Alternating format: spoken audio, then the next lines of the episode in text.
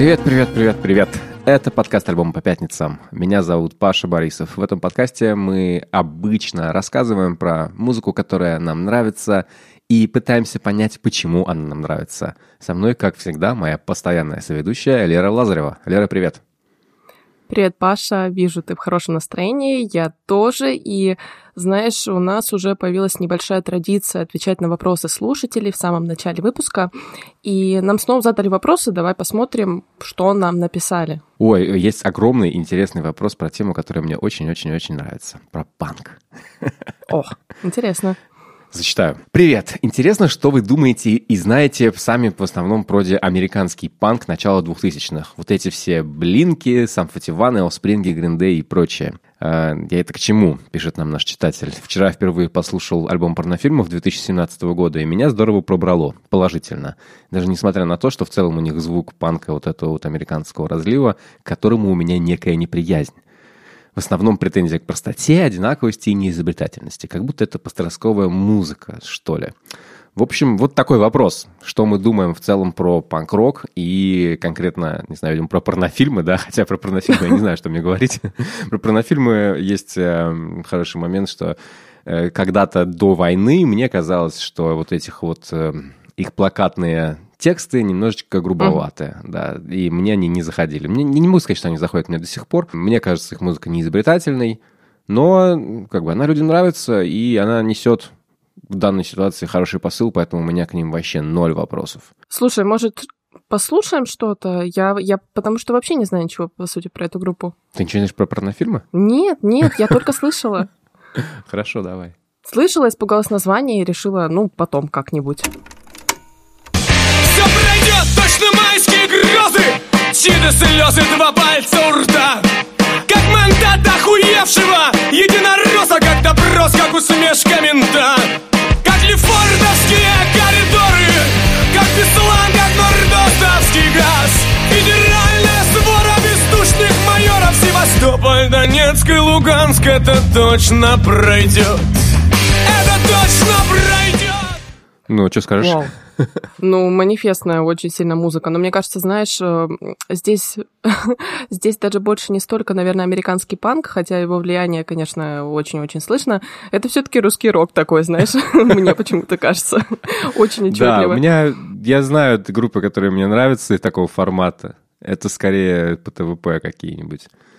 Но uh-huh, вообще в целом у меня отношение к панку такое. Я хорошо его понимаю как концепцию творчества – и вот э, как концепцию, когда ты собираешься что-то делать, потому что тебе просто хочется это делать, и тебе не очень важно, что ты не умеешь, что тебе кто-то не разрешает, не знаю, там, что нету, на сцену тебя никто не пускает, да, и что это такое. Панк э, появился ровно как вот ответ на все эти вопросы. Типа, хочешь играть, иди играй, неважно, умеешь ты или не умеешь, важно, что тебе есть что сказать.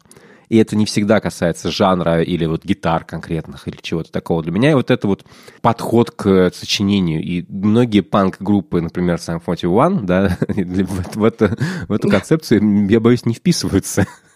И Blink-182 тоже не, не очень, на самом деле, в нее вписывается. Это, в общем-то, хорошая, смешная, но поп-группа. Мне кажется, знаешь, что вот сейчас в зарубежной музыке есть немного подъем, опять же, вот этого панка нулевых, да, который делает Трэвис Баркер, который сейчас очень много работает с какими-то молодыми артистами, которые пытаются их как-то поднимать. Даже тот факт, да, что он продюсировал Аврил Лавин, которая, ну, у нас немножко с другой стези, да, как бы это не Green Day, это немного другая музыка, но есть вот этот подъем этого жанра снова, и я его вижу, я его замечаю, и это здорово выглядит, но такое ощущение, что это уже как будто бы музыка, которая работает на ностальгии. То есть это, если Green Day и Sum 41 это было, ну, условно, новая на тот момент музыка, как мне казалось, да, то есть понятное дело, что она выросла из чего-то другого, но на тот момент она как будто бы звучала свежо. А сейчас у нас идет такой ресайкл, знаешь, как будто бы вот американского панка. Мне кажется, что просто то, что делает Трэвис Баркер, вообще то, как сейчас поп-панк, условно говоря, оказался в массовой культуре, когда Деми Ловато записывает что-то в формате, не знаю, там, вот такого вот поп-панка, ты такой, хм". когда Оливия Родриго mm-hmm. тоже записывает что-то такое хм, странное. Да, да. Вот. И это просто работает как, эм, как внешнее оформление, как, знаешь, вот как люди говорят таким, я хочу сделать что-нибудь в стиле Марвина Гея. Или кто-то такой, типа, думает, а я хочу сделать что-нибудь в стиле Blink-182. И как бы это, оказывается, теперь равнозначно, это уже уста- устаканившийся формат звучания, да. Мне, конечно, интересно в этом всем содержание, и поэтому, когда мы говорим, не знаю, mm-hmm. там о... Вот э, наш дорогой читатель упомянул Green Day, Blink-182, Offspring, Sum 41 в одном списке. Для меня, конечно, это абсолютно разные группы, у которых, ну, нет ничего общего. Есть Green Day, которые вот прям из панк-сообщества, абсолютно. Uh, панки, как, их, как они есть, да, которые да, просто да. стали в какой-то момент чуть-чуть более попсовыми и у них получилось, они записали много великих песен. Э, я, я большой поклонник Day, откровенно говоря. я не очень О. люблю American Idiot ну, и вообще вот, вот позднее творчество. Я фанат там раннего. Дуки один из лучших альбомов на свете, ever вообще. Особенно как он записан, потрясающе.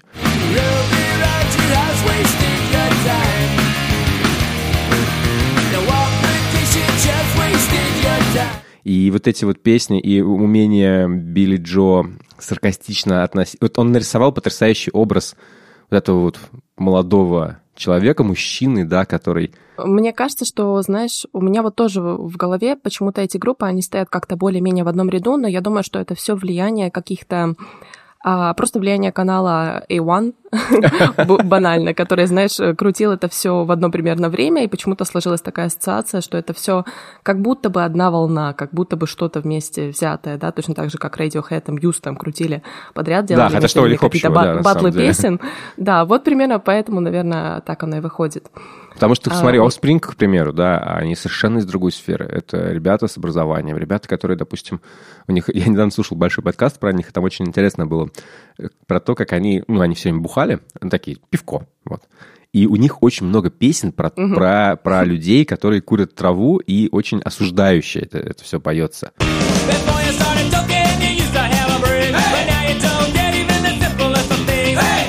Типа что, вот там, ага. Юра, ну, проебываешь свою жизнь, что-то такое. И мне это было дико странно. Я такой, типа, чуваки, вы же панки, вы чё?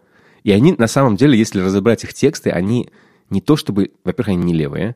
Угу. Мне очень понравилась такая концепция, что они скорее либертарианцы от панка, чем, чем панки непосредственно. Кто там микробиолог, э, как Декстер, да. Кто-то там еще где-то учился. И они, они никогда не были, собственно говоря, в панк-тусовке. Вот, это тоже важный момент. Они были из Оранж Каунти, это ну, калифорнийское такое место, где, в принципе, сложно было быть отчепенцем, потому что там все было нормально. Благополучный район. Blink 182 это вообще другая история. Это чуваки, которые шутили про... Какой у тебя ассоциация с названием их альбома Dude Ranch? О, вау, я даже не знаю. Ну, не самые приятные какие-то. Мне кажется, это такие странные очень ребята, которые которые далеко не straight edge, знаешь, вот поддерживали такое ощущение. А, нет, там по-другому. Dude Ranch — это, ну, как бы, dude чувак, ranch. Здесь есть на, на обложке альбома «Корова», вот, поэтому можно подумать, что это про ранчо. Но проблема в том, что в английском языке ranch — это заправка для салата. Uh, То есть, так. Не, не, как бы, когда ты... Какую заправку? Да, да, да. Как? Ты понимаешь, куда идет мысль вообще. Да, ну слушай, об этом я, об этом я как-то не задумывалась. У них много таких моментов, когда ты такой типа, о, то есть вы, ре... вы, вы, вы, то есть реально все настолько плохо. Да? И мне вот это, меня, конечно, эта наивность и искренность подкупает. Еще очень, очень смешной момент, что э, мы, значит, э, как-то, знаешь, вот тут люди, которые не знакомы с творчеством Blink-182, часто такие удивляются, о, оказывается, там у них Том Делонг, он типа сошел с ума и верит в, в инопланетян. НЛО, Чуваки, угу. да, он на альбоме типа в 90-х у него была песня «Я верю в инопланетян».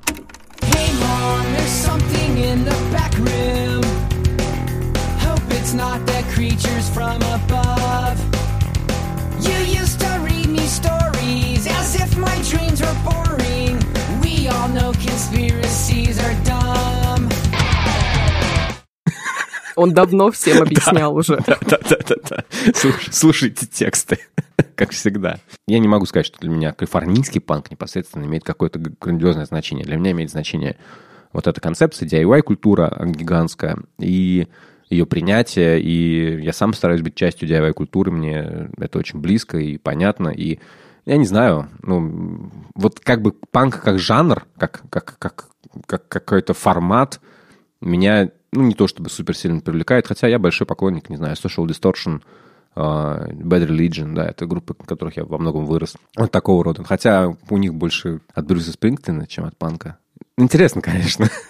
А для тебя что? Я думаю, знаешь, это вот, вот этот набор групп, да, опять же, Blink, Sum 41, Offspring, это все хорошо работает как входная такая партия в панк. То есть вот с чего бы ты начал, если бы ты хотел увлекаться панком? Я, в принципе, наверное, если бы не услышала в свое время какой-то вот такой альтернативный рок, я бы вообще не задумывалась о том, да, нравится ли мне такая музыка, хочу ли я что-то еще узнать. То есть, в принципе, это работает, наверное, со всеми жанрами. Э, если ты хочешь во что-то погрузиться, ты начинаешь с какой-то большой коммерческой группы и постепенно переходишь куда-то во что-то более нишевое. Ну, наверное, вот так вот это работает и с таким коммерческим панком, с которого ты можешь перейти в DIY-культуру буквально. Да, при этом все эти группы, которые, про которые, кроме Blink-182, про которые мы говорили, они все близки к DIY-культуре, они все каким-то образом даже у Spring, которые всегда были рядом с панк-сообществом, но не совсем, не совсем своими, но, но рядом, близко. Они перепевали кучу классных панк-групп, и э, там у них были истории, когда они делали кавера на какие-то, на какие-то никому неизвестные панк-группы, а потом эти панк-группы получали роялти до конца своей жизни больше, чем денег, чем когда-либо, в принципе, в жизни видели. Это тоже довольно клево.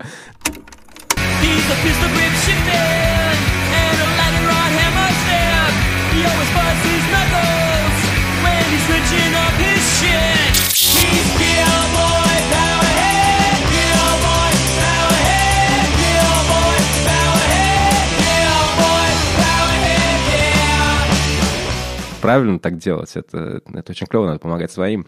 Ты знаешь, больше всего в последнее время я почему-то думаю из всей, всей, всей когорты этих групп именно про Offspring. Скорее всего, даже просто потому, что мне кажется, их как-то неправильно понимают. К примеру, в американской массовой культуре эта группа закрепилась как... Э, знаешь, как что? Вот, вот как одна песня конкретная даже. Причем не та, которую ты думаешь. Ну-ка.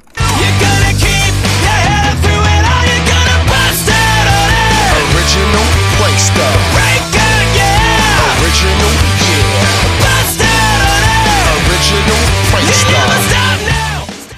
Песня Original Prankster а, появился она, это когда, типа, там, 2000 год, а, я тогда уже слушал Spring, господи, какой я старый. Ого, 23 года. 23 года назад, и я уже это знал. А, и мне уже это не нравилось. Скорее, это правда. Уже тогда. Да, эта песня была какой-то насмешкой, ну, не знаю, для меня, насмешкой над их э, тоже такими веселыми песнями, типа Pretty Fly for a White Guy, а, которая, на самом деле, крутая песня, да, а это такой, типа, знаешь, ну, как бы тоже вот, и, и они в какой-то массовой американском, американской культуре воспринимаются именно как смешная группа, которая что-то а, там, угу. типа, вот они такие смешные Развлек, чувачки. Развлекательная такая, да, может Развлекательная, да, при этом, ну, как бы, простите, пожалуйста, если вы не ревели под эту песню, под Gone Away, ну, это одна из лучших песен про прощание, про смерть. Ну, это глубокая композиция, это круто. Вот она. find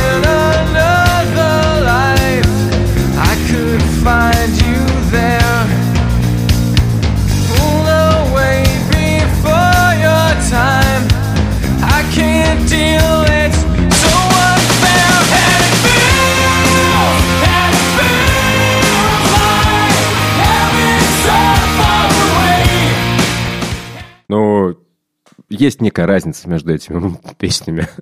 есть разница большая, между, да. да, между тем, как ты воспринимаешь группы, которые как бы типа, ну это, это не веселая музыка. Для меня у Spring были именно вот такими, да. Я очень любил их первый альбом и песню Jennifer Lost War, которая поет про, ну, текст про, скажем так, про насилие над молодой маленькой девочкой. Jennifer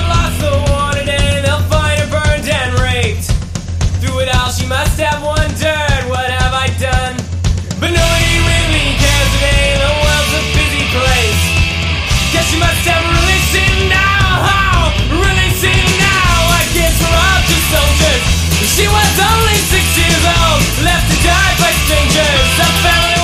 Мне кажется, я когда вот только-только начинал учить английский, я учил его по этим песням, и я, так, я хорошо помню момент, когда я читал текст этой песни, мне было самому, ну, 13, я уверен, не mm-hmm. больше. Вот, я такой, о, that's hits deep. Да, даже сейчас, знаешь, как бы мне не 13, и меня это хит, хит достаточно сильно. Вот, ну, да. слушай, это, не вот, знала вот, вообще это, про Offspring такое. Да, это, это вот то, то, для чего, как бы, кем для меня Offspring являются. Ну, а у всех разное восприятие, это нормально. Вот. А как, как что у тебя с панком? Какие твои отношения с панком, с панк-музыкой? Ты знаешь, мне кажется, я вот в подростковом возрасте когда-то увлекалась, да, какими-то, опять же, гриндеями, сампутиванами, блинками, но это было все э, только то, что мне давала вот буквально массовая медиа, да, массовая культура. А, то есть я никогда не углублялась в это так сильно, чтобы прям копаться. И только сейчас, наверное, я когда пытаюсь, все-таки, да, у меня курс немножко смещен на инди-музыку, но тем не менее я стараюсь его расширять какими-то новыми для себя жанрами, и в том числе панком, наверное, DIY-панком, а, была какая-то, не знаю, у меня такая небольшая эра, когда мне тоже нравилось и Фугази, и Майнер 3, да, я это все слушала, конечно, опять же, не в таком объеме, я уверена, как ты, я в это не углублялась. Я в это не углублялась так сильно, но это очень здорово, это позволяет тебе посмотреть на это все со стороны, как будто бы как будто бы это такие, знаешь, натуральные истоки панка. То есть панк вот не как, э, не как звук, а как э, направление, да, как вот какое-то движение. То есть что-то, что делается против массовой культуры, да, что-то, что делается всем на зло, как бы немного, а, то, что вырастает абсолютно не на коммерческой основе, да, ну, конечно, не в большинстве своем, но есть такое. И... Ты знаешь, кстати, что состояние Йена Маккея типа 20 миллионов долларов какой-то? То есть он, он заработал денег Ну, знаешь, ну, мне кажется, он провел там свои, не знаю, сколько, первые 40 э, лет в такой, в такой среде, э, что сейчас он как будто бы пожимает плоды вот этого всего. Ну, да, вот так, наверное. Для меня вот важный момент всего всей дискуссии про панк всегда в том, что если на него правильно смотреть, это такая это такая интересная тема, потому что это ты, ты, ты идешь как бы куда-то, э, вот начинаешь от Velvet Underground, даже чуть, может быть, раньше, и у тебя есть преемственность, ты везде, ты везде видишь людей, которые смотрели на Velvet Underground и такие типа, м-м", то есть можно не уметь особо играть. Круто, не знал, интересно, не да, знала, да. да. Смотришь на Пати Смит и такой типа, а, то есть, оказывается, можно вот, ну, не будучи профессиональным музыкантом, да, типа, что-то делать, Круто, прикольно. Потом дальше у тебя идет Sex Pistols, дальше идет Рамонс, еще что-то. Ой, Рамонс, типа, а, то есть можно петь рок-н-ролл песни про то, как ты нюхаешь клей. М-м-м.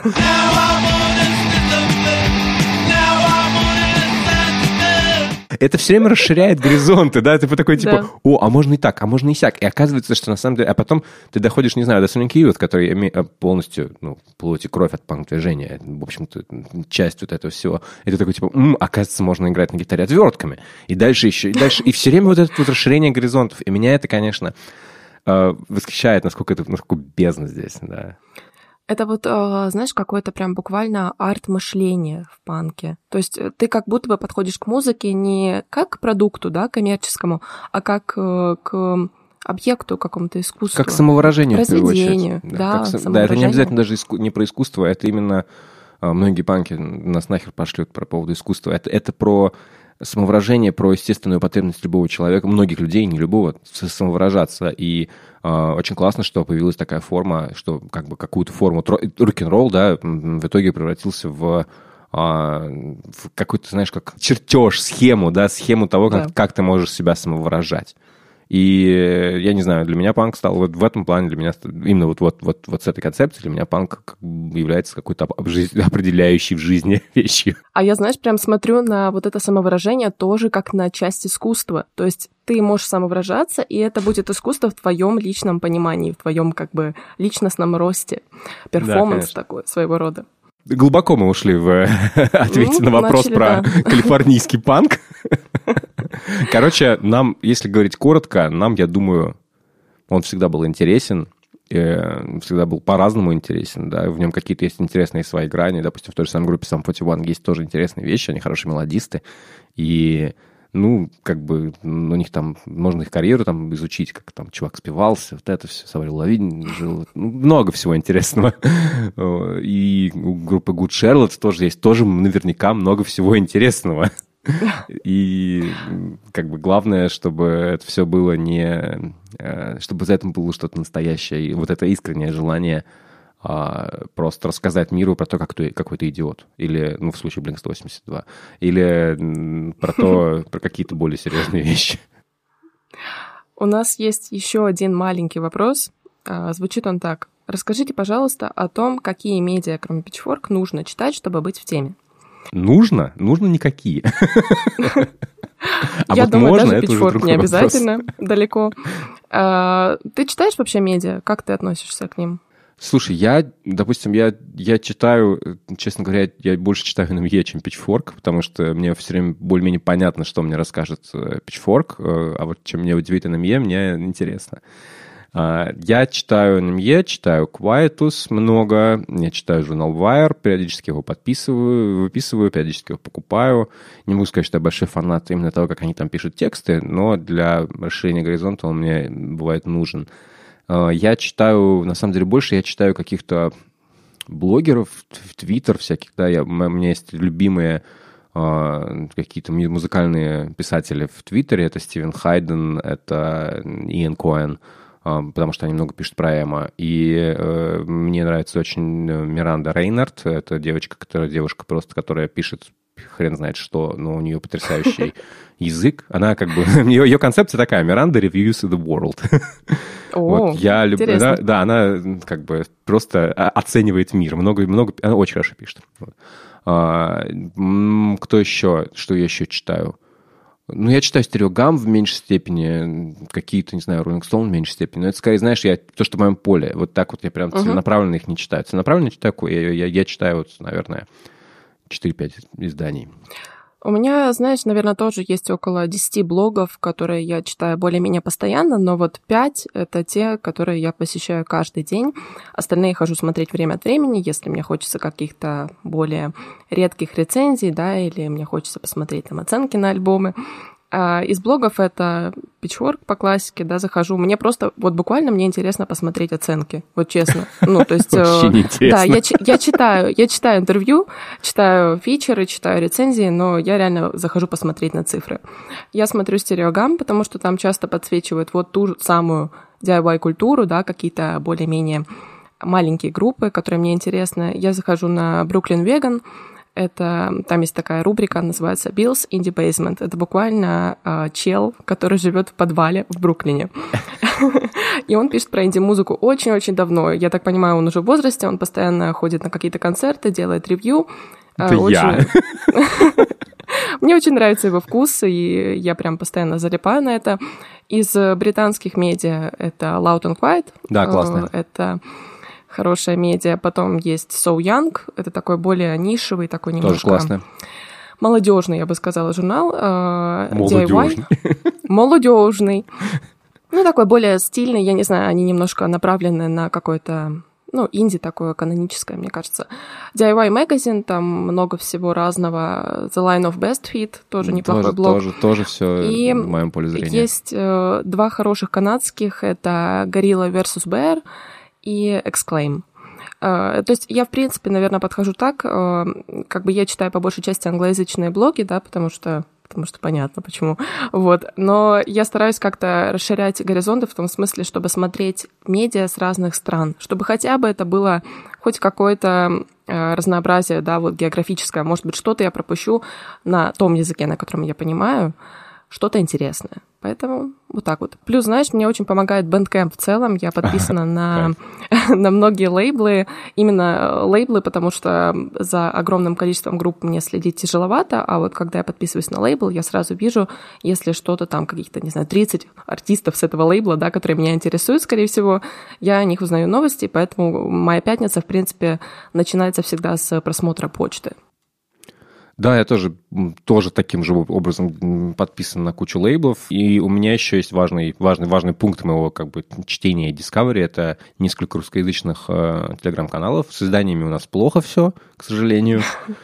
Я могу отметить из изданий, которые мне нравятся, наверное, только джазист, вот, и вот uh-huh. именно которые, как знаешь, как, как сайты, как, как бы что-то такое, да, потому что, ну, с остальным, ну, как бы сейчас немножечко не до музыки, так скажем. Проблемно, да. Да, э, я читаю, мне очень нравится канал э, «Слова с музыкой» Кристины Страханянц, э, мне нравится Из больших каналов э, мне, наверное, нравится больше всего «Тихое место». Они что-то правильно... Я не совсем согласен, что они делают, но они находят правильный правильную, как бы, мне кажется, интонацию. И там, и там очень видна, видна очень личность эм, Саши Кулича, который стоит за этим всем. Мне всегда раньше нравилось, что писал про музыку Артем Макарский. Он, к сожалению, про музыку не пишет, но у него все более-менее нормально в жизни. Мы с ним недавно общались. Он написал ambient альбом. Думаю, что я про него расскажу.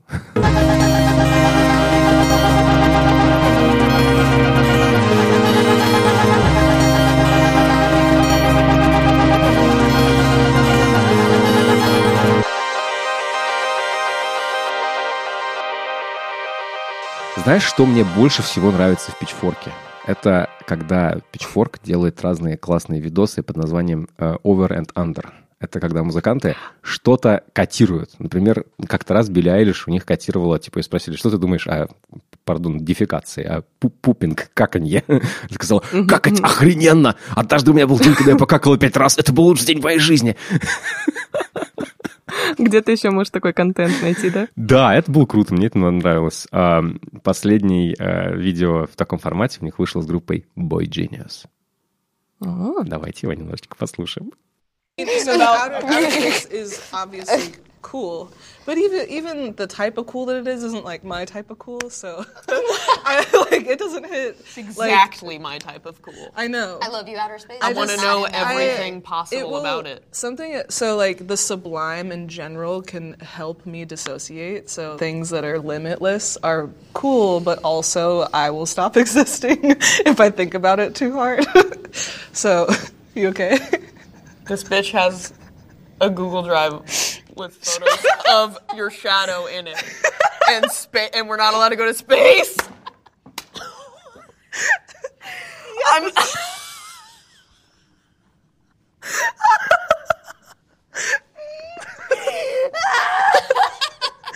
it just costs too much. That's the crux of the issue. It costs too much to go to space, and we already haven't.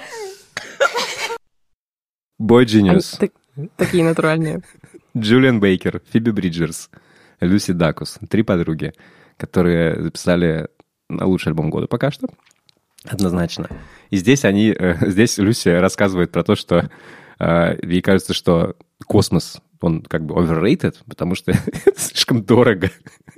И, Люси, и Фиби ей отвечает, это сука, у нее есть папка на Google Драйве с фотографиями ее тени. И она считает при этом, что в космос нам не надо. Папка с фотографиями теней, да, это интересно.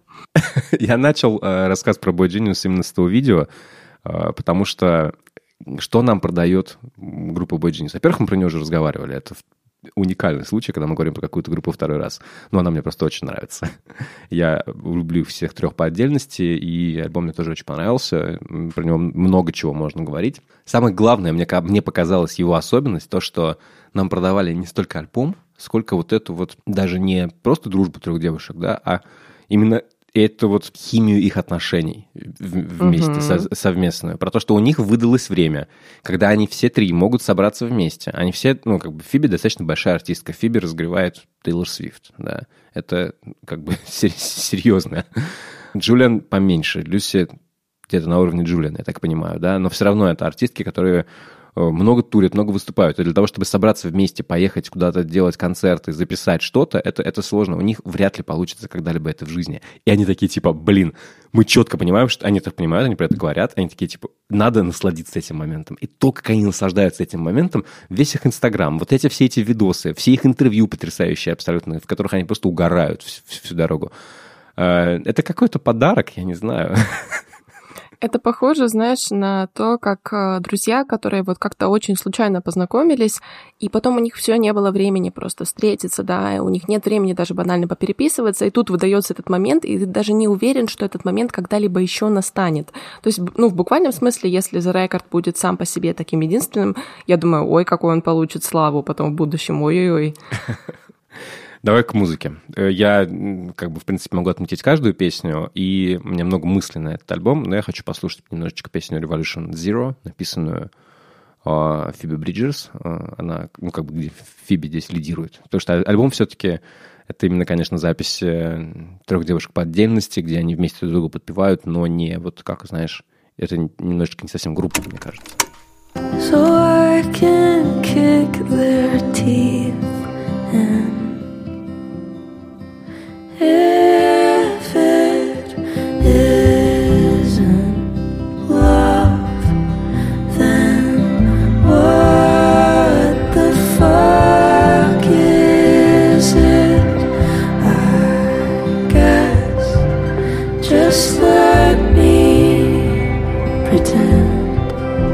Слышал ли ты, ли ты когда-нибудь, чтобы слово «фак» произносили так нежно?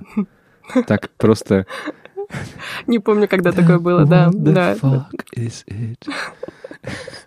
А, знаешь, э, мне вот кажется, э, в этой песне так сильно слышно Фиби, даже не благодаря голосу, а вот аранжировкам. Я, в принципе, за собой заметила, что когда я слушала этот альбом, у меня вот они все сложились в одну в одно целое, знаешь, буквально. То есть я слышала различия в голосах, но, в принципе, музыка это прям был Boy Genius. То есть это не было отдельно Люси, это не было отдельно Фиби, да, Джулиан.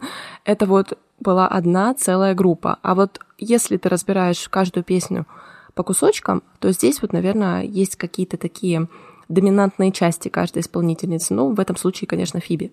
Да, у них так и получается, что это действительно какой-то... Вот я видел претензии от, от Стива Хайдена как раз к этому альбому, что типа, ну, блин, это типа не супергруппа, потому что, ну, типа, группа это когда люди там все вместе что-то делают, а тут, в общем-то, они все типа песенки написали, ну, как бы разные. И песни действительно сильно Мне смешно, разные. Я, я, я прям представила, я не слушала Индикаст еще этот выпуск, но я прям представила, как он это говорит. Я уже столько раз слушала просто Индикаст и так хорошо люблю, так, так люблю этих, испол... этих ведущих, что я прям... Да. да, да. да. Представляешь, кто-то, наверное, это так же любит нас. Ой, хочется верить, хочется верить. Хочется верить. Вот, и э, я, я думал об этой мысли, я такой, типа, окей, и что дальше? Ну, то есть, как бы проблема ли это? Какая проблема, да, с да, этим? Да, да, да, да. В чем проблема? В том, что мы имеем перед собой не альбом непосредственно э, написанный как группа, да, а скорее это действительно все-таки набор песен от трех девушек, трех разных очень сочинительниц. Они действительно очень разные. Допустим, Люси пишет, Люси говорит, что она абсолютно не пишет грустные песни.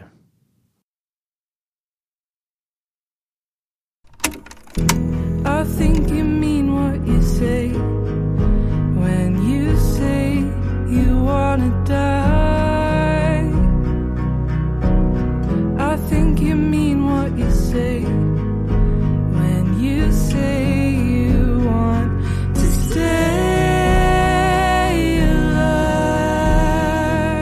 Хотя там сами девчонки ей, ей говорят, типа, come on, твои песни душераздирающие. Что ты вообще? Она такая, да не-не-не, там просто про, там про надежду, про что-то, про проблемы. Но это типа не про грусть какую-то. Они такие, да, реально? Серьезно? Да? Ты уверен? Ты реально так думаешь? Ты уверена? Ты как бы, по-моему, ты не очень права. Вот, э, просто каждая песня очень интересная. Вот Revolution Zero, да, э, она написана, она называлась изначально Paul is Dead. Э, это, понятное дело, про теорию заговора, что... Ну, как теория заговора? Это медицинский факт, что Пол Маккартни умер, и вместо него двойник. Потому что, ну, сорян, факты просто... Факты, факты. Не складывается. На да, да, факты на лицо. И про то, что ее какой-то э, вымышленный друг говорит ей писать песни, и про любовь э, к образу человека, а не к человеку непосредственно. Я такой, о, that's fucking deep. А, мне очень понравилась песня, которая, как я вижу, тебе понравилась тоже. Not strong enough. О, да. Господи, там такой рефрен. I don't know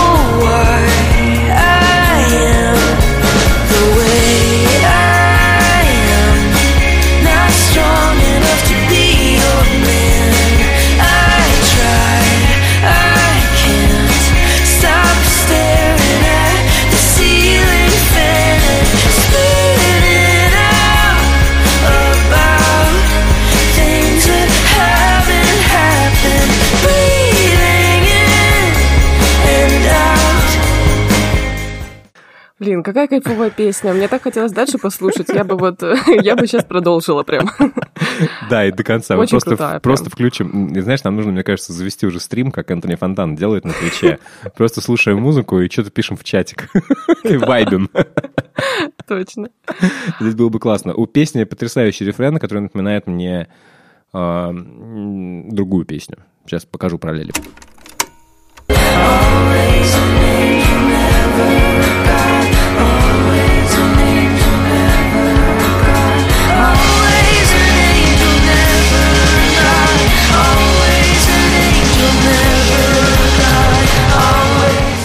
Это как раз хороший пример того, когда э, мы слышим разный вклад разных авторов в этой песне, потому что здесь она написана как раз вот она, она звучит очень как песня, написанная всеми девчонками э, сразу же, потому что есть э, хорошая песня Фиби Бридж, э, хорошая песня Джулиан Бейкер, э, с- в которой мне очень нравится вот этот вот, вот такой же момент.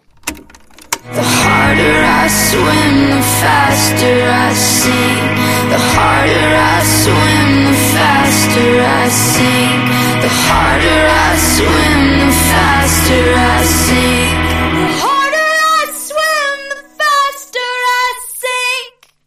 Я прям вижу, как, типа, они сидят, и Джулиан такая говорит, блин, короче, вот тут классно сделать так, мне вот так нравится делать. Мы, типа, берем, ну, а как бы аккордную, структуру, а потом мы берем одну фразу, и все ее будем по очереди петь. У меня так было на альбоме, давайте сделаем так. И девчонки да. такие говорят, блин, круто, давай сделаем. Вот здесь я слушаю этот коллаборейтив Класс, творчество. ну это реально прям здорово. Я не задумывалась, но это прям видно, вклад, знаешь, и, в принципе, начало, да, если было очевидно, что там как бы э, Бриджер спела, да, очень, да. Начало да, Фиби, да, да. А сейчас вот концовочка, уже все карты раскрыты. Тут все поучаствовали. Все поучаствовали, да. Что тебе еще понравилось? Вообще, как бы, как ты, что ты думаешь про Boy Genius, про всех их трех и про вот скорее даже, ну, то есть мы говорили про альбом примерно, да, мне а, скорее важно про то, как ты воспринимаешь, вот как группу воспринимаешь, да, что, что, что тебе Я мне честно кажется, скажу, что я не настолько сильный фанат, как ты. Мне, мне они в целом нравятся, да, ну то есть как бы я к ним спокойно отношусь, у меня нет такого, что это прям мои любимые исполнители, но исполнительницы. Но я могу понять, за что их любят, я могу понять, что в них можно полюбить. В них очень, очень много такого, да, в них очень много лирики проникновенной, в них очень много вот этих голосов разных, в них очень много персоналити, да, вот этой, которая как бы не скрывается друг за другом. То есть, в принципе, это не это как раз эм, идеальный вид, идеальный вид супергруппы. То есть это та супергруппа, где никто не затмевает другого. Здесь каждый вносит свою определенную роль, да, вносит свой вклад, и это очень-очень заметно. Мне кажется, меня вот опять же, знаешь, то же самое, что меня смущало и тогда, когда вышли первые три сингла, это то, что вот образ супергруппы, опять же, как будто бы закрывает саму музыку. Я понимаю, что она сильная, но я все время думаю о том, что если бы не было вот этого имени супергруппы, да, если бы не было вот этого Boy Genius, прошла ли бы такая музыка просто вот, а, просто вот, заметил ли бы кто-нибудь ее в такой же мере, как вот сейчас мы видим Boy Genius? Вот это меня, знаешь, эм, наводит на вот такие мысли. Я думаю, я думаю, что да, конечно, просто потому что у нас был альбом Boy Genius, и пишка, да, 2018 года, когда они только все, все познакомились и впервые что-то записали вместе. И э, у них э, как-то, ну, она была крутая. Интересный момент, что, она, что у них прям перекликается творчество, потому что последняя песня а, Letter а, to an Old Poet тоже очень хорошая. Вот нее есть ее концовочка перекликается с другой песней с э, Boy Genius. Давай послушаем.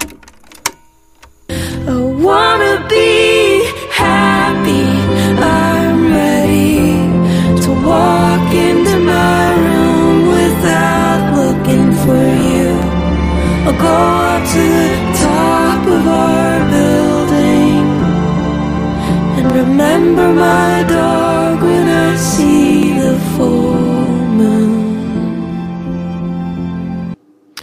в конце этой песни говорится, что я просто хочу быть счастливой. Я еще не здесь, но я, да, я, но, я, но я жду этого. И там проводится аналогия с собакой, да, что типа, что я вот иду со своей собакой.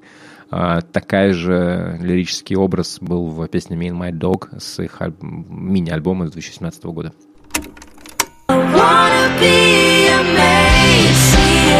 wanna on a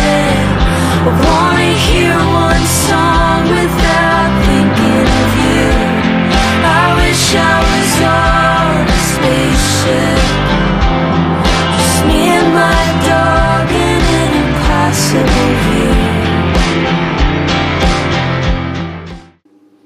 Такой же образ, да, что как бы я хочу просто перестать так угорать по тому человеку, по которому я угораю, да, и просто быть, счастлив, быть счастливой без него, не думая, а, или без нее, не думая, там, потому что, Потому что да. например, там, не все девушки, скажем так, ге- гетеросексуальны э, в этой группе. А, И э, думать как бы просто... Она говорит, хочу просто вот я, моя собака и что-то и что-то еще, но, но не ты, чтобы тебя вот здесь не было. И этот образ, видишь, проходит Красная еще- линия, да, тянется вот буквально с первой Да, фишки да, аж да, да, да. Ой, Да, какая да, замечательная да, строчка о том, что я хочу послушать хоть одну песню, не думая о тебе. Ой, как красиво написано, да, да, знаем такое, знаем. Слушай, ну, Узнали, согласны. согласны, точно. А мне эта песня, на самом деле, еще напомнила последний трек с э, Punisher с альбома Phoebe Bridgers. Она называется I Know The End. С ее главного альбома. Да, давай послушаем. Guess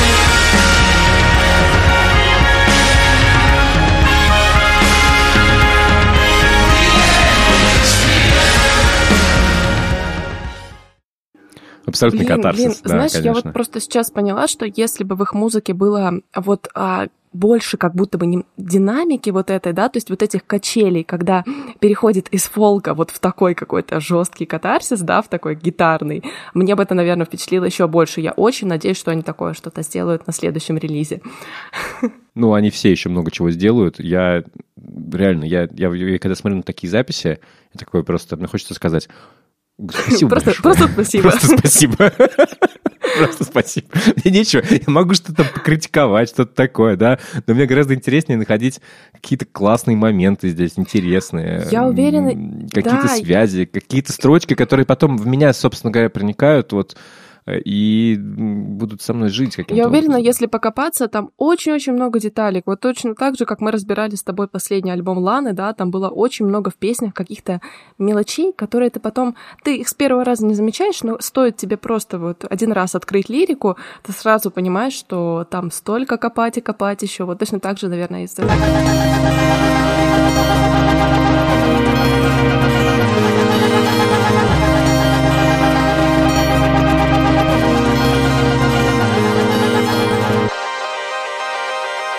знаю, Паш, если ты это знаешь, но когда-то давно, 2 января 2020 года, канал «Канал» запустился именно с поста о группе Black Country New Road.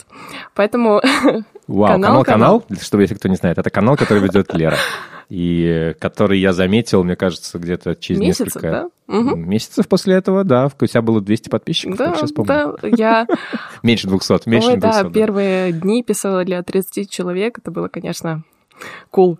А, в общем, у меня с Black Country New Road э, особая связь, как ты понимаешь. А, у Black Country New Road вышел новый релиз, который называется Life at Bush Hall. И я, как давний фанат, хочу объяснить, почему нам вообще надо слушать live. Да, это очень странно, мне кажется, да, и Да, это, это странная очень странная история, да. история. Я не фанат, не фанат live-альбомов, хотя я написал про этот альбом. Э, Здесь надо понимать, с чего вообще история группы началась, да, с чего это все пошло. А Black Country New Road не были Black Country New Road, они основались как группа под названием Nervous Conditions. Они основались в 2018 году, их было 8 человек. В общем, поиграли они, выпустили пишки, э, и внезапно вдруг вокалиста обвинили в сексуальных домогательствах, и он спешно покинул группу. В общем-то, видимо, никто не хотел дальше никак с этим разбираться, никого прикрывать, ничего. И, в общем-то, вокалистом стал Айзек Вуд, он стал фронтменом, и Black Country New Road основались да, в виде коллектива из семи человек. В то же время, примерно Мне очень нравится история их названия, что они просто выбрали Да, генератор да, рандомайзер абсолютный. Именно поэтому его невозможно запомнить. Я его запомнил раз с десятого, мне кажется. Black Country выпустили свои первые два сингла. Это были Sunglasses и Athens France.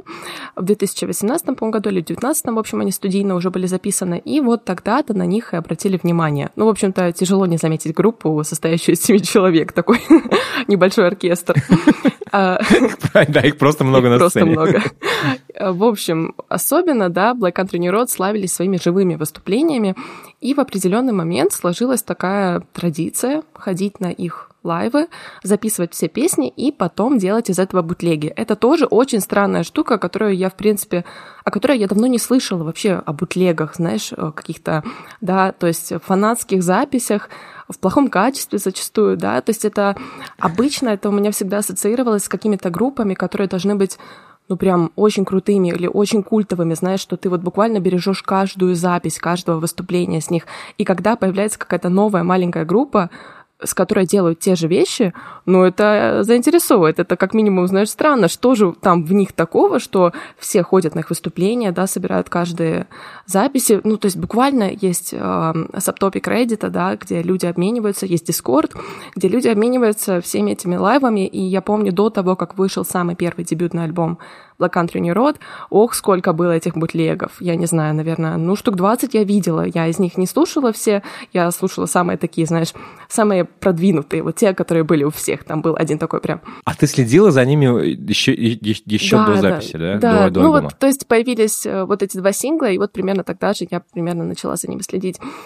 Э, В 2021 году у них вышел первый альбом, он называется For the First Time, и это было, кто бы что ни говорил, это была очень разнообразная музыка, да, она была такая немного слепленная из разных кусков, да, где-то был клецмер, где-то был, э, да, чистый пост-рок в стиле слинт, э, был, естественно, постпанк, это, в принципе, тоже, да, очень хорошо объясняется, потому что мы-то видим Black Country New Road как определенный да, на- набор людей, коллектив, э, уже сформированный, но если разобрать каждого человека, да, каждого музыканта по отдельности, то, в принципе, будет понятно, э, откуда ноги растут, да, почему они вообще начали делать такую музыку. Можем для примера поставить что-то из их первого альбома, чтобы понимать, насколько это разнообразная музыка.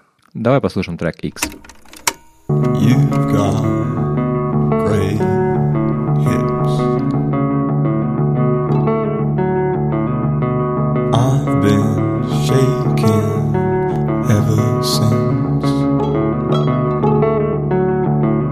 You told me no love would live in this house.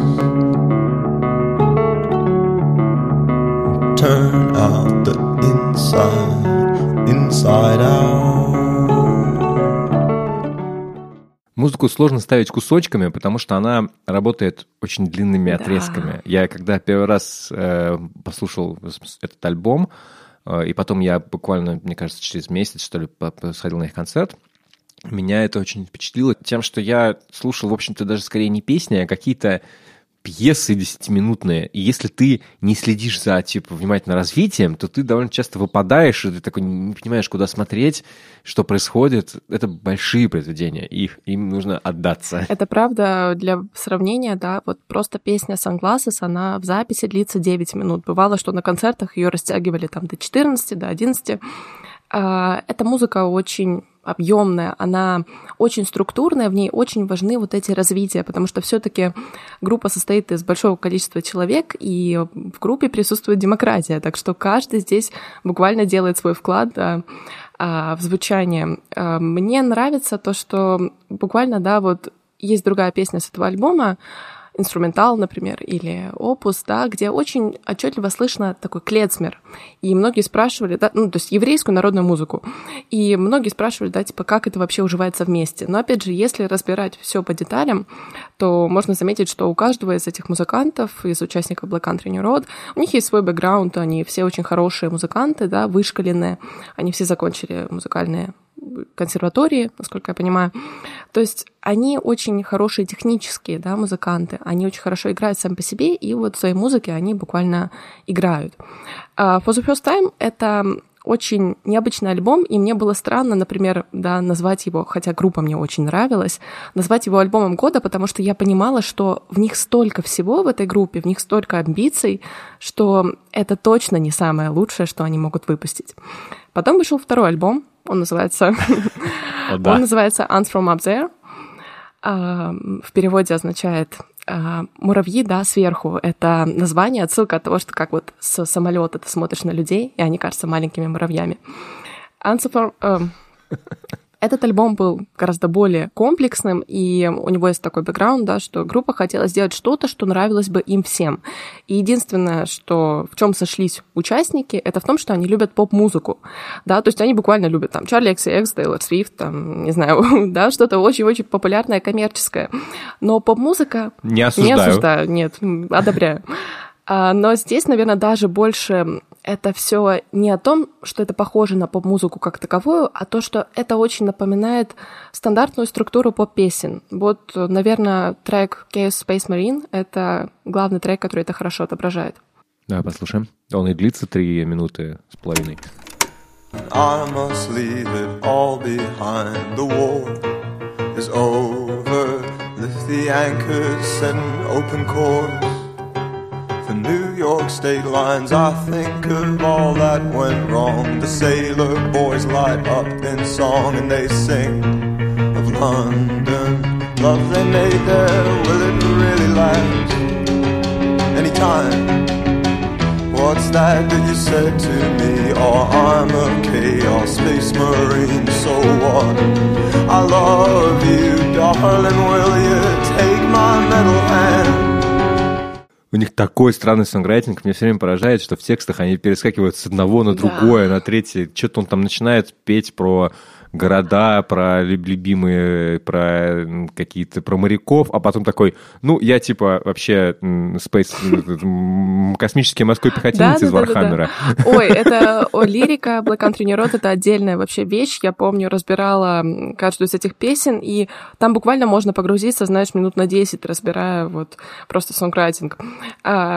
На Ants From Up There, как и на предыдущем альбоме, да, на For the First Time, очень слышно вот этот, ам, вот этот нервный такой голос вокалиста Айзека Вуда. В принципе, это то, чем группа отличалась, наверное, от а, вот тех постпанкеров, да, которые вышли с ней примерно в одно время на сцену.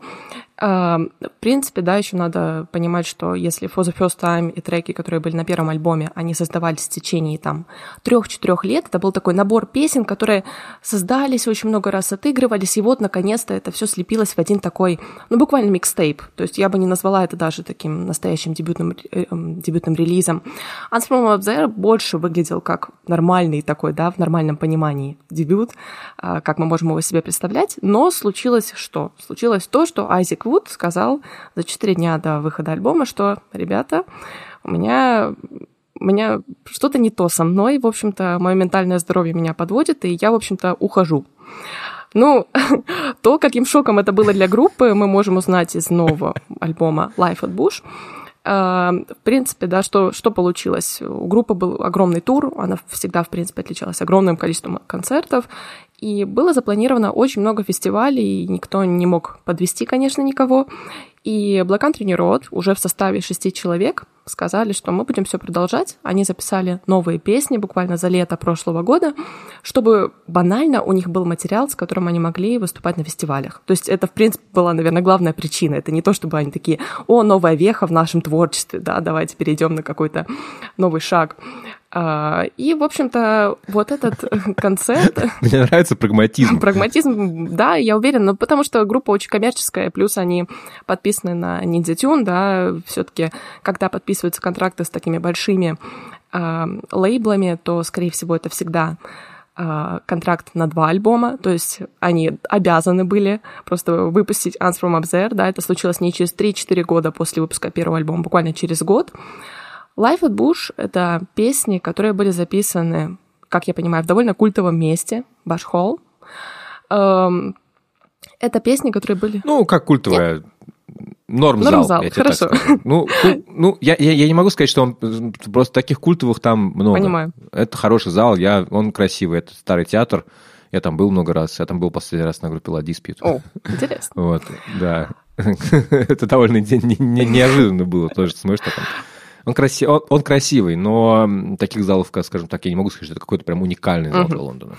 Ну, в общем-то, этот live э, произошел в том году еще, но на стриминге он попал только сейчас.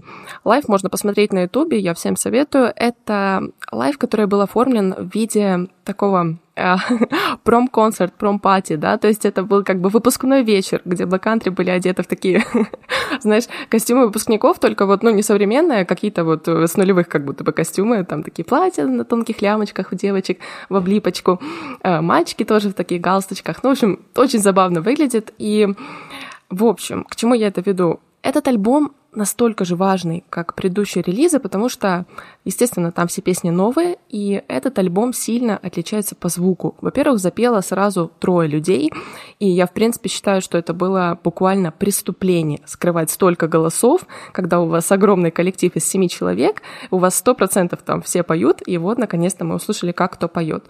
В этот раз запели, главное, в принципе, мне кажется, фронтвумен стала Тайлер Хайт, это басистка, это дочка, дочка музыканта из группы Underworld. Это такой, такой электронный дуэт, э, в общем-то, британский.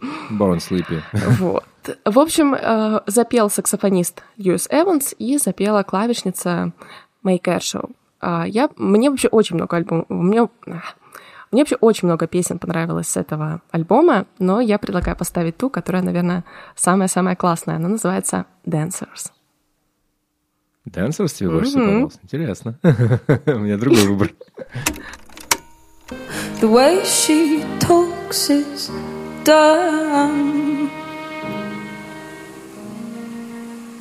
She's fake in the way she talks to them, and it upsets me. I'm so ashamed, barely recognize her.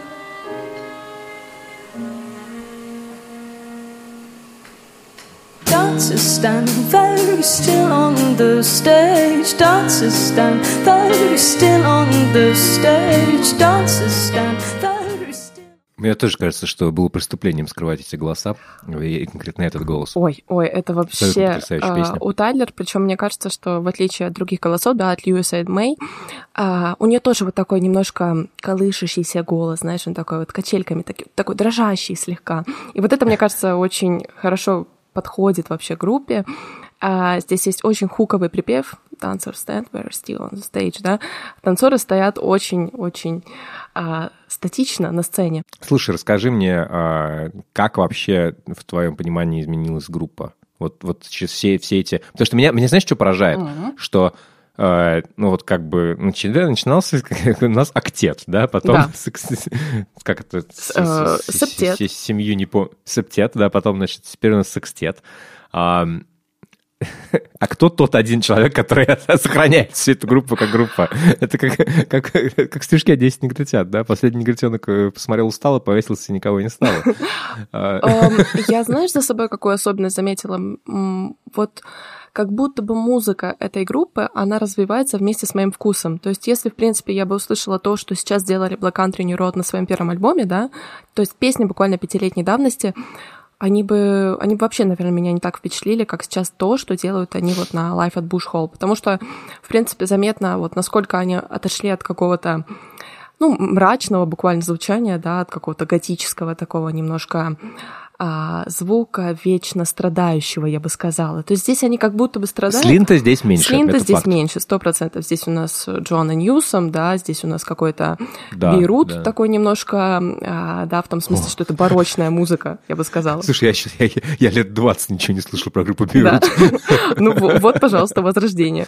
А, Ну, то есть это буквально, если на первом релизе это был пост-рок, да, то здесь у нас э, барокко-поп, у нас здесь э, чембер-поп, у нас здесь буквально оркестровая музыка, которая звучит гораздо более доступно. Это все еще музыка, которая, знаешь, очень страдальческая, но она страдальческая не в том смысле, что здесь очень много каких-то забываний или скучаний. Это все построено на таком, на такой мета-иронии, на каком-то пост-сарказме, я бы это даже, знаешь, так назвала, потому что даже буквально в этой песне я думаю, ну, господи, какие танцоры, о чем вообще, да? И если ты слышал, да, вот в первом куплете Тайлер Хайт, она поет о том, что как будто бы она смотрит, наблюдает за чьим-то выступлением и говорит, господи, она просто выглядит ну, как-то очень странно, я вообще ее не узнаю, она говорит какие-то странные слова, и вообще мне стыдно, да, за нее, мне как-то неудобно. She talks in math. She buzzes like a fridge. She's like a dating radio. Что-то напоминает, да? Это- Да, когда я слышал, когда я слышал эту песню, сейчас у меня в голове играла именно эта строчка.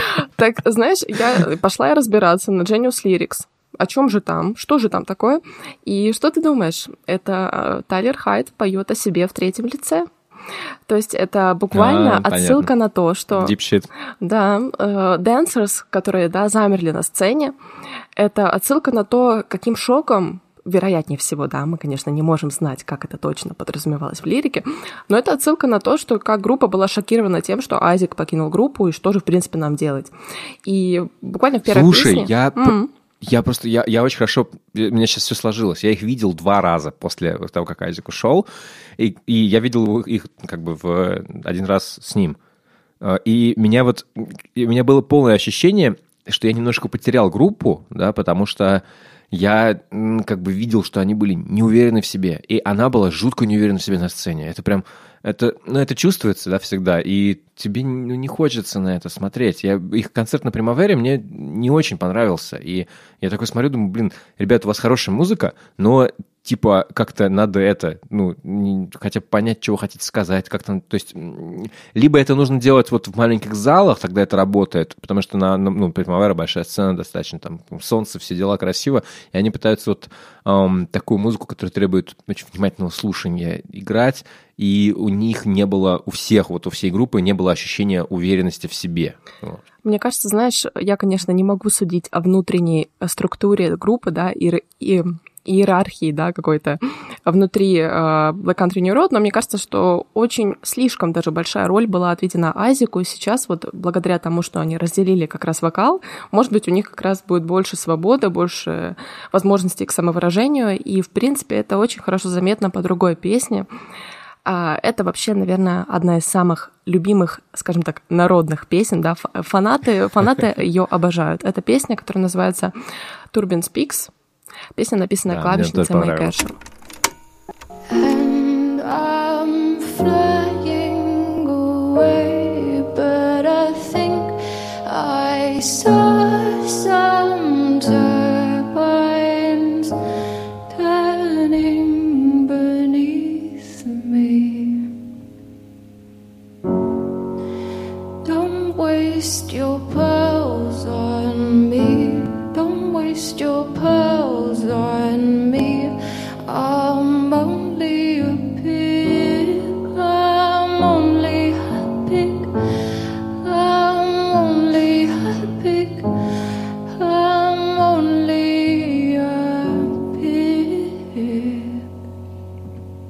Опять же, очень сложно показать эту песню в таком коротком формате, потому что она длится 9 10 минут, и там очень много всего происходит. Послушайте, она крутая. Это э, такой, знаешь, легкий, красивый э, вальс, я бы назвала, да, вот здесь очень слышно роль вот эту как раз клавишницы.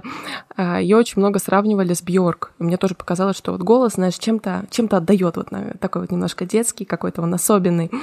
А песня развивается в таком спокойном ключе в течение шести минут, и только потом вступает группа с таким а, ну, уже более выразительными аранжировками. А, Мне очень нравится лирика вообще этой песни. Там поется, да, а, «Don't waste your pearls on me, I'm only a pig». А, то есть не бросай свой, свой жемчуг в меня, да, я всего лишь Не, свинья. метайте, не мечите бисер перед свиньями. Все верно. Я просто, на самом деле, офигела от э, этой отсылки.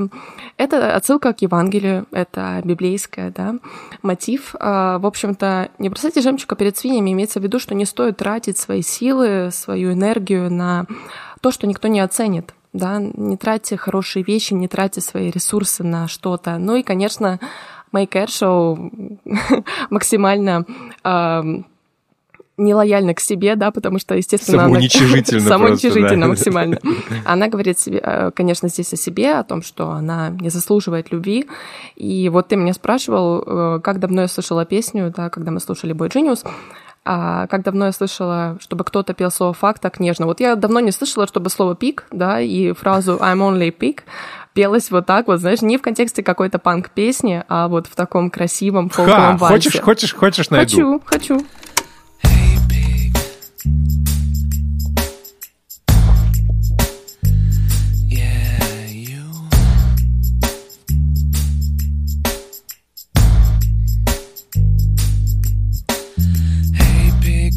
All of my fears Это нечестно, потому что ты слишком хорошо знаешь дискографию Nine Inch Nails. Ты можешь так подобрать любое слово, я уверена. Знаешь, есть люди, которые слушают только одну группу, потому что, в общем-то, ничего больше не нужно. Я, ну, с Nine Inch Nails так не получится, а вот если, допустим, выбрать Битлз, вполне. Там тоже, и там тоже есть. Я просто не настолько знаю дискографию. В принципе, знаешь, вот мы с тобой послушали здесь два женских уже голоса, то есть, в принципе, Black Country New Road видно, что они уже вот так вот трансформировались, но есть и песни, где поет саксофонист Льюис Эванс. Честно, э, честно мне, э, они кажутся гораздо более слабенькими, да, в сравнении с тем, как поют девушки, но можем для примера поставить песню Across the Pond Friend. I took a trip away from life all by myself. Not my style, but I was being someone else. The day arrived, a lonely walk as I find my seat upon the plane. Switch between some dull movies I couldn't stand. Мне кажется, это самая поп-песня, которую они когда-либо Да. писали. Ну, то есть, знаешь, здесь нет вот этого ни надрыва, ни дрожащего голоса. Это вот буквально такая просто хорошая поп-песня с э, интересными оркестровыми И аранжировками. она просто рассказывает про полет в Америку. Вообще, И да, все, больше ничего. Э, Live at Bush Hall очень хорошо записан в плане, в плане звука. То есть это буквально, знаешь, хоть это и live, он очень чистый. Там ты понимаешь, что это live, в принципе, только в перерывах между песнями, когда есть какие-то гулы, когда кто-то покрикивает, да, или когда э, хлопки, да, аплодисменты у нас в конце песни. Эм, но, да, все дело в том, что я, наверное, процентов на 90 уверена, что эти песни, они не попадут на третий альбом группы. Кто бы вот сейчас не хотел, не будет их. Все, это, это стиль Black Country New Road. Они всегда очень неотрывно содержали вот в своей ДНК, прям назовем это так, вот эти лайв-записи, вот эти бутлеги, вот эти какие-то пиратские, фанатские, а, обскурные записи, это всегда была часть их. Вот, то есть живые выступления, большая фанатская база, буквально больная фанатская база, я бы так это сказала, сказала это все это все они просто. Э, Эта группа, она буквально не могла бы существовать без этого. Поэтому Life at Bush Hall — это абсолютно уникальная вещь, которую мы, скорее всего, если и услышим какие-либо песни из этой записи, то это будет, может быть, 2-3 сингла, которые выйдут какими-то обскурными пишками, там, в количестве, не знаю, 100, 100 винилов или там 100 каких-то обскурных дисков, и это потом будет продаваться за сумасшедшие деньги на дискоксе. Поэтому я, в принципе, всем советую послушать этот альбом, найти самые любимые песни, которые вам понравятся, если вы, конечно, э, нейтрально относитесь к Black Country New Road, или они вам не, не нравятся, потому что понятное дело, что когда группа настолько претенциозна, да, настолько эпатажна в чем-то, она такая немножко нахальная, знаешь, в ней много гонора, я бы сказала. Ну, ну, действительно, в них много гонора, они такие немножко претенциозные. Поэтому я могу понять, почему их многие недолюбливают. И плюс, да, они появились на всей этой волне постпанка, которая тоже немногим нравится. Поэтому, поэтому если вам, в принципе, нравился а, Black Country New Road как да, коллектив, который делал что-то вот на Ants From Up There, то Life at Bush Hall просто обязательно к прослушиванию. А мне кажется, самое интересное в них это вот это вот эм, их э, нежелание останавливаться ни на чем, ни на чем как бы конкретном. Они такие, «А мы Постоянно не знаем, меняться, какими- да? Мы, мы не знаем, какими мы будем завтра. И это одна из самых э, интересных вещей, которые меня привлекают к Black Country Road, которые заставляют меня следить за этой группой. Э, И восхищает меня, абсолютно восхищает. Это правда, ты очень хорошо заметила. Я буквально вчера в пятницу, когда вышли новые альбомы, я добавляла, я думаю, так, The New Pornographers, ну, я знаю, как они звучат, да, The Hold Steady, я знаю, как звучат Hold Steady, я добавляю Дирхуф, я знаю, как звучит Дирхуф, да, ну, вот точно так же я добавляла в пятницу Life at Bush Hall, я слушала это- эти песни на концерте, мне они понравились вживую, да, но все таки запись — это такая возможность еще раз все это пропустить через себя, и я реально ждала, потому что я не знала, чего мне ожидать. Вот такие Классно. Country. Короче, хотелось бы послушать их следующий альбом уже, сразу же. Давайте сюда это дерьмо заводите. Давайте.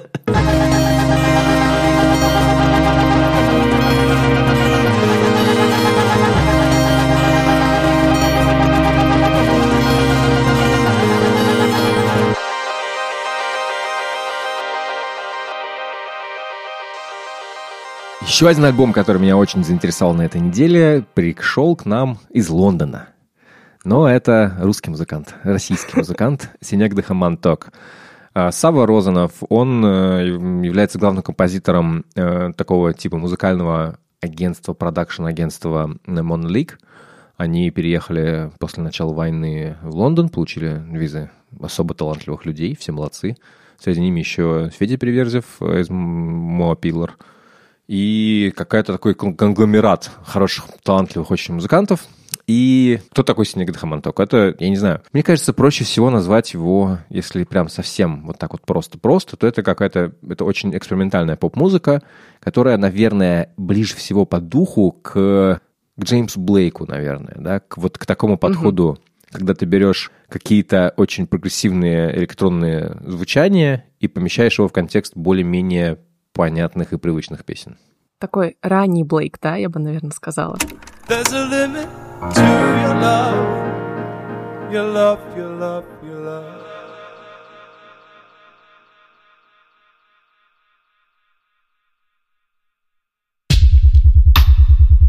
There's a limit to your care.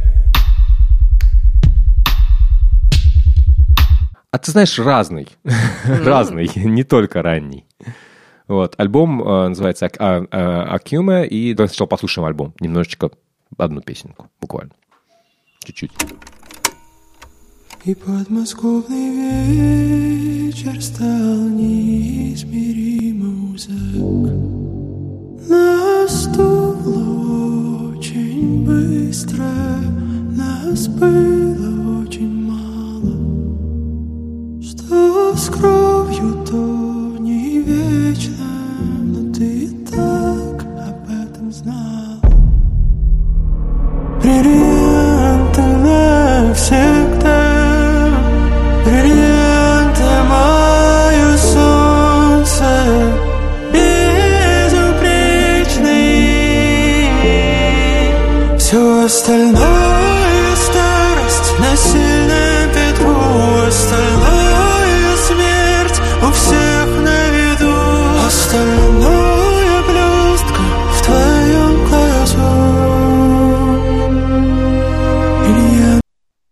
многослойная музыка-то, а?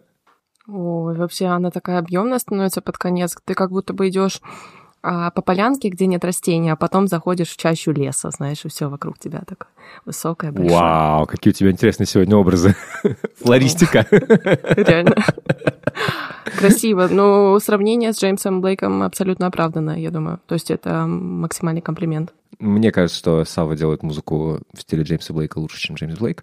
Да, Хотя, да, хотя вполне. последний альбом Блейка был хороший. И вообще Блейк очень крутой живьем. Ну ладно, хрен с ним с Блейком, нам гораздо более интересно то, что делает Сава. Меня поражает в его музыке одновременно, вот, знаешь, такое как бы сочетание чего-то очень э, приземленного и возвышенного. Вот это звучание, вот этот голос его потрясающий абсолютно, который тебя уводит куда-то в небеса, да, при этом он поет про очень такие, знаешь, про вещи конкретные, подмосковные какие-то вещи, что-то там нашел, да, вот песня э, «Сибирская э, шавасана», да, она, например, э, звучит вообще вот так вот и открывается довольно неоднозначной, однозначной строчкой, так скажем.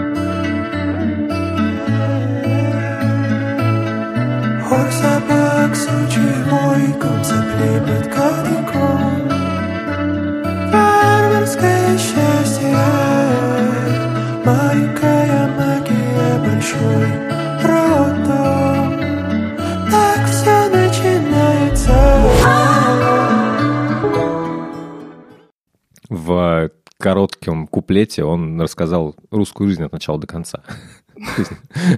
Россиянина. Ой, От очень красивая песня. до, того, как кончается ничем. Абсолютно. И вот это, знаешь, это, это выбивает немножко из колеи, то, что ты ожидаешь, не знаю, наверное, абстрактных текстов, и вот эта конкретика Да. такая, типа, на тебе, на тебе, на тебе. Да. Это прям удивительно.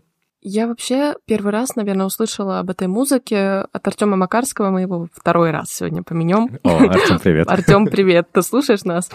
Я помню, что ему очень нравилась эта музыка, и кто-то спросил, вы слушаете там Си- Синегдаху, да? И он такой, говорит, мне очень нравится. Вот, и я просто обратила внимание, что недавно еще выходила, по-моему, интервью, да, на The Village, а, где был Синегдах, и я его не прочитала, но мне очень А то под запомнилось- paywall. Как оно всё, под что ты- пейволом, да, это правда. А, Мне просто запомнилось еще, вот когда я первый раз слышала просто об этом исполнителе, а, я, естественно, погуглила, да, что это, что это может означать, вот такое название, такой псевдоним. А, И я наткнулась на интервью, где, в общем-то, Сава говорил о том, что выбрал такой псевдоним, а, чтобы, ну, он как бы был немного сложный, да, чтобы он заранее а, делал такой как бы барьер, то есть чтобы не все прошли через этот барьер. Тот, кто реально заинтересуется, он как бы войдет в эту музыку, да, тот, кто не сильно кого отпугнет это название, тот, наверное, ее не поймет. Я, наверное, испугалась тогда пять лет назад сложных слов, и вот сейчас ты мне буквально первый раз показал, и я сейчас жалею, на самом деле, что я это пропустила. Зато сколько, сколько перед тобой как бы откроется. Открывается, да, всего. Открывается, М, да, да, да. да. Очень красивая обложка у альбома. Э, Там утопает Да. Лада. Тонущая в, машина, да. земле. Это отсылает... Не просто да, машина, да, Лада. отсылает к песне под названием Music for Heavenly. Ла- Лада Самара. Здесь много отсылок к м, русской жизни, так скажем. И давай послушаем, что нам рассказал Сава. Всем привет, меня зовут Сава Розанов. Я Синег Дахамонтак, и у меня только что вышел новый альбом. Он называется «Акума». Он очень проницательный, очень подходящий сегодняшнему дню, и я всем очень рекомендую его послушать. Заранее всем благодарен. Все песни с первого акта альбома были написаны во время пандемии, за исключением «Сибирской шавасаны». Это достаточно старая песня, просто сейчас она приобретает новые смыслы, и я решил ее включить в пластинку. Вообще весь альбом был отправлен на сведение буквально за два дня до войны и сводился в абсолютно другой реальности. Не сомневаюсь, что после 24 февраля э, очень большое количество релизов э, разных артистов э, зависло в воздухе. Музыка в тот день замолкла. Э, и, честно признаться, я очень рад, что она нашла возможность э, выйти сегодня и быть, на мой взгляд и вкус, неким отражением момента. Пластинка так или иначе планировалась как метамодернистский альбом. В ней очень много отсылок э, к современной поп-культуре, к поп-культуре прошлого. Многие музыкальные жанры в этой пластинке разбираются по полочкам. И все это нанизано на поэзию быта. Словно персонажи и лирические герои этой пластинки смотрят на мир через осколок пивной бутылки. Мне это видится примерно так. В общем, я уверен, что это должно быть по боку для слушателей, потому что они должны в первую очередь это ощущать. Но для тех э, любителей моего творчества, которые ценят э, концепт Снег до Химонтак, специально для них отсылки, пасхалки и куча материалов для раскопок. Например, композиция Beachface исследует современное христианство и социальные сети. Большинство ликов и икон написаны с э, бичфейсом.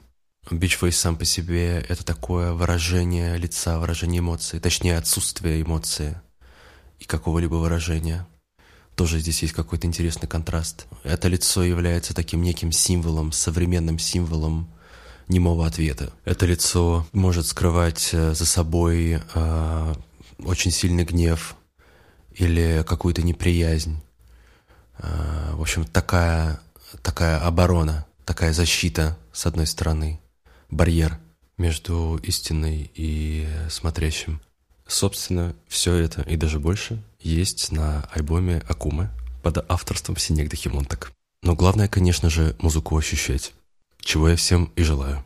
Deep shit. Вот это вообще, да, я прям преисполнилась буквально, знаешь.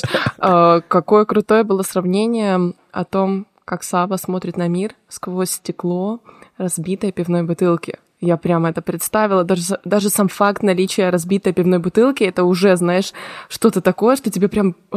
Знаешь, где, знаешь, как это должно выглядеть? Это разбитое такое, знаешь, горло, дно отбитое, которое Да. острыми, а, значит, своими уг- пиками смотрит наверх, и ты как бы вот еще, если ты не заметил, ты отступишься, и она тебя проколет. О, И вот она, это и ты. вот эта вот пивная бутылка, вот этот вот обломок, осколки пивной этой бутылки лежат где-нибудь э, за гаражами или где-то вот так вот между гаражей, обязательно в тающем снеге, вот сейчас вот, вот как раз вот... Мгм. а- а как, слякоти Да, такой. в слякоти. в- И, вот здесь и ря- рядом какое-то говно лежит, еще что-то. Я, я настолько ярко нарисовал себе картинку, это Да, мне стало да. даже страшно. Давай послушаем песню Beach Face, о которой, собственно говоря, говорит Сава. Я молюсь на твой beach face Тихое место, оставь меня здесь. Безоружен к этой жизни не готов Дьявол.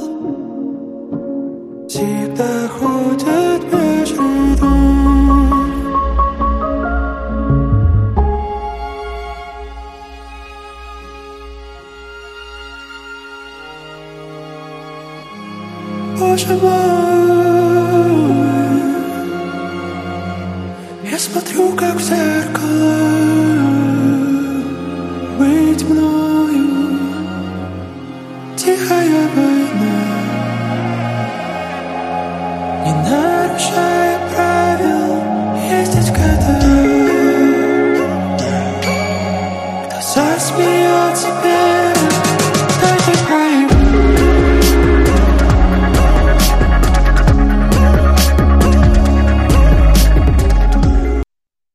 Я могу только присоединиться к э, призыву Савы слушать альбом.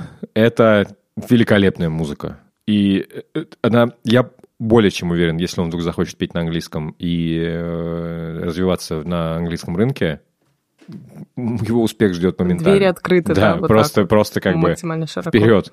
Через, через э, два года мы будем слушать Live at Bush Hall от э, от Савы Розанова, как минимум, а скорее at Roundhouse или где-то еще, потому что и аудитория для такой музыки есть, и то, как она я не знаю, это настолько, настолько деконструированная современная... Вот знаешь, у меня есть ощущение, что он берет всю какую-то современную интересную музыку, которая ему интересна, берет ее в миксер, да, и такой типа, окей, кул, сейчас я все это перемешаю, сделаю, возьму те элементы, которые мне нравятся, там что-то от Бон Ивера, что-то от кого-то такого, что-то от всего-то. Причем не именно, знаешь, не именно вот от них, да, а скорее, что, ну вот, есть же люди, они, многие люди про музыку думают плюс-минус каким-то образом одинаково, иначе, если бы они не думали про музыку одинаково, мы бы все не слушали одну и ту же музыку какую-то, да, нас не было бы Да, общего да. ничего, да.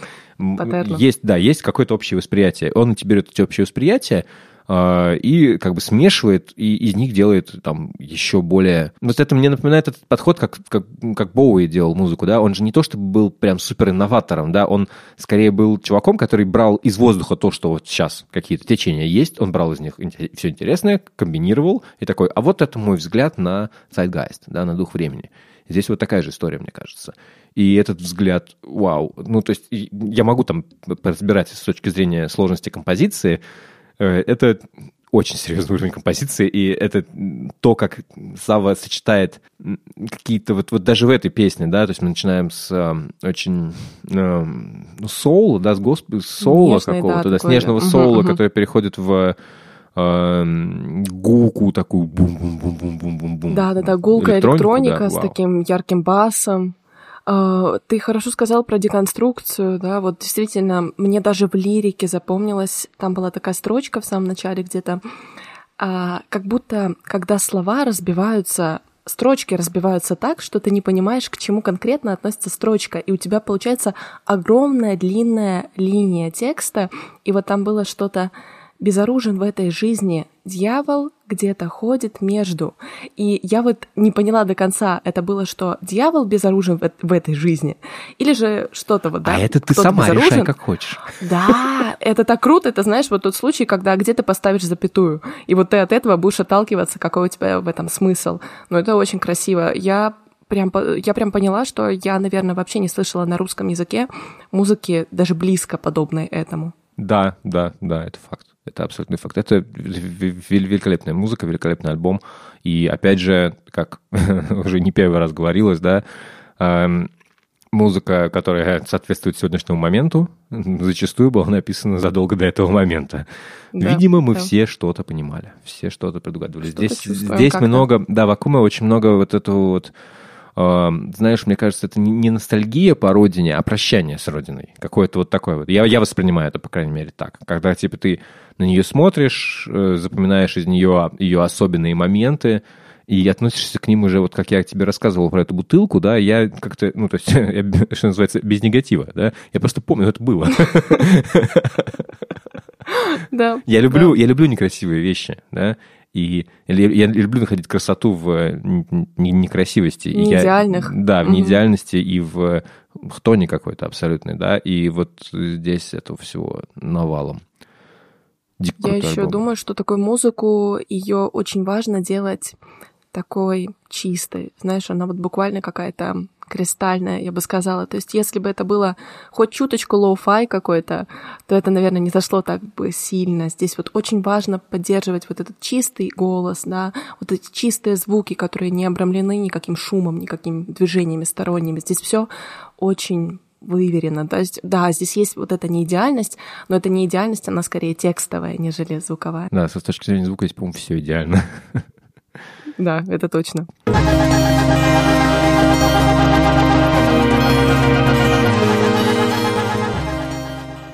Это с вами были альбомы по пятницам. Давайте прощаться. Мы э, обозрели сегодня какую-то гору прекрасной музыки, которая Ой, музыка была очень красивая. Да, которая, с которой можно долго жить и которой можно долго наслаждаться. Надеюсь, вам тоже нравится.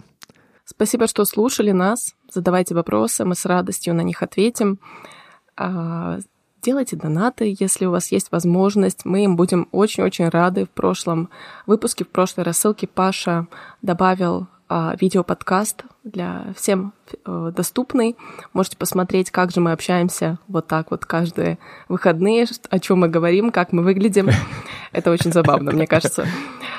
Если вам нравится наш подкаст, слушайте дальше, и это, наверное, будет главное а, вознаграждением, главным для нас. И спасибо, и пока. Пока! Пока!